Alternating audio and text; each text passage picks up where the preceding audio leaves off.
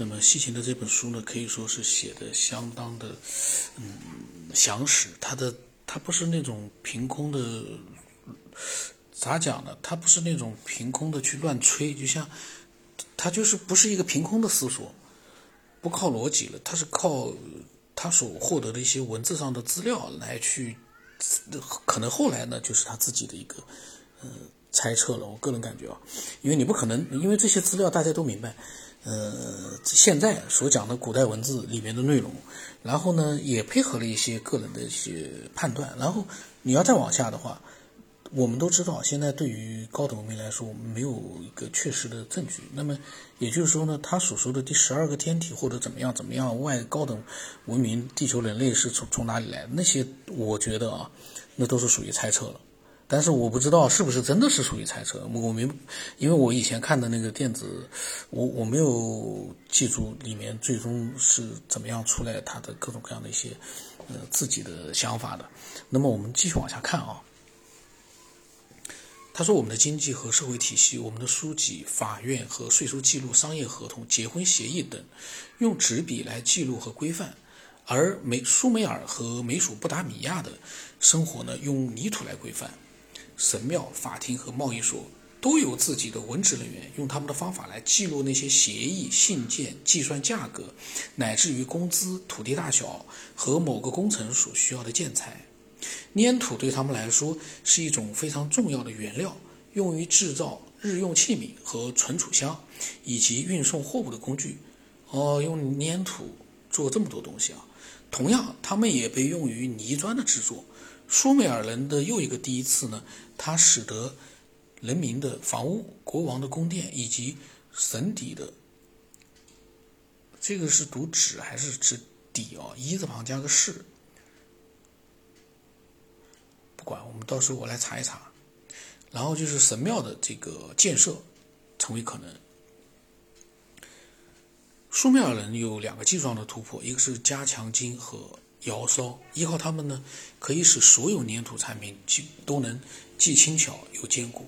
呃，现代建筑师知道加强筋其实是一种极为坚固的建材，是将水泥浇到带有铁棒的模型里制成的。而很早之前呢，苏美尔人用削切好的芦苇或者稻草，把他们的泥砖变得异常的坚固。他们同样知道可以通过在窑里面烘烤而使泥制品。富有韧性和持久性，因为这些技术的突破，世界上第一座高楼和拱门出现了。这第一座，世界上第一座，这应该经过考证的吧？就像是极具耐久性的陶器制品一样，窑一个可控制温度的高温火炉的发明，促成了另一个技术的突破——金属冶炼。这个，这这个窑是窑烧是苏美尔人发明的吗？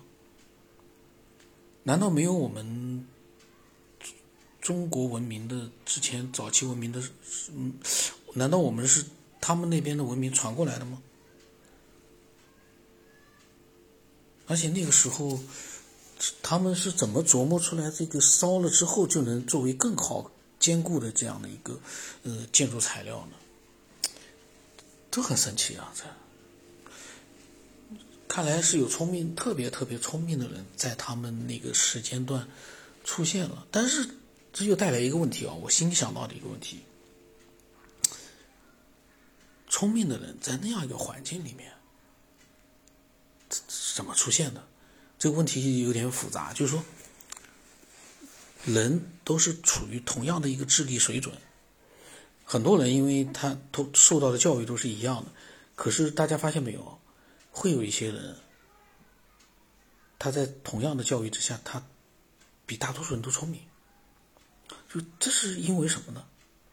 大家同样的在一个环境里，在一个教育的这样的一个呃水平下面，但是他就是聪明，而且他自己嗯放开拓了很多人类本来没有的东西。就这样的人，嗯，他不是大脑里面跟我们普通人不一样吗？你要是一样的话，那他为什么会比普通人要聪明很多？这里面，嗯，是不是每一个文明都是有这样的一些人出现了之后？才会造成了一个突破呢。你如果都像一样的平庸之辈，就像都像普通人一样的，反正庸庸碌碌的，这该怎么教育好，大家就那么去干，老老实实的，并没有一个突破，那进步挺难的。可是为什么每个时代都会有那么几个特别聪明的人呢？这是我的问题啊。然后他说呢，可以推测，人类发现了他们可以将卵石，就是那些显露在地表的金银铜的化合物，用它们打造成有用或者讨人喜欢的形状。大约在公元前六千年的某一个时候，第一个经过敲打成型的金属人造物品，在扎格罗斯和托罗斯的高地上被发现。哇，真牛！然然后呢，他说，呃，福布斯啊，这是一个作者。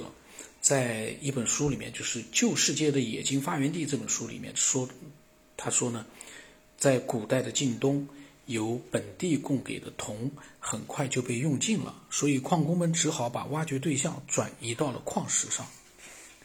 他说，这就需要寻呃寻找挖取并且碾碎矿石和提取矿物的知识和能力。没有先进的科技和摇型处理炉，是不可能明白和完成这个过程的。这又带来一个问题，这样一个过程，就像我之前所说的，树啊种子，就是这样一个过程。现在看来好像一步步就是很顺理成章了，可是当时他们是怎么样去发现的？这个其实可以展开来，可以我觉得可以说很多。但是呢，嗯，我们还是看看西秦怎么讲的，因为他讲的可能更有，因为他。资料更多，然后呢，他思索的呢基础比较扎实一点，可能他想到的是我们所没有想到的，可能啊。然后呢，他说冶金艺术很快体现在了将其他金属和铜混合成呃铸成铸合金的能力上面，并成功的铸造出了新的金属品种，它们具有可塑性又坚固，还带有柔韧性，它就是我们经常说的青铜。新的时代来临了，青铜时代。他说：“这是我们世界的第一个金属时代。照这么讲的话，我们国家当时我们的这个当时的文明是最早的是商周时代啊。那个时候青铜器其实也很发达了。你要这么说的话，他们是最早发现的，那我们的算什么？当然，从年代上来说，我们商周时代没有五六千年那么久啊。可是，嗯。”如果你说是从那边传过来，怎么传过来的？那么远的距离，传到一个固定的一个，呃，等于说是已经呃有一定文明程度的国家，这个先不管。他说这是美索不达米亚文明为现代文明带来的贡献，许多的古代贸易都是金属贸易，这也为美索不达米亚文明的。这样的一个银行业和世界上的第一种钱币就是银币，呃，它的发展奠定了基础，反正这很牛啊。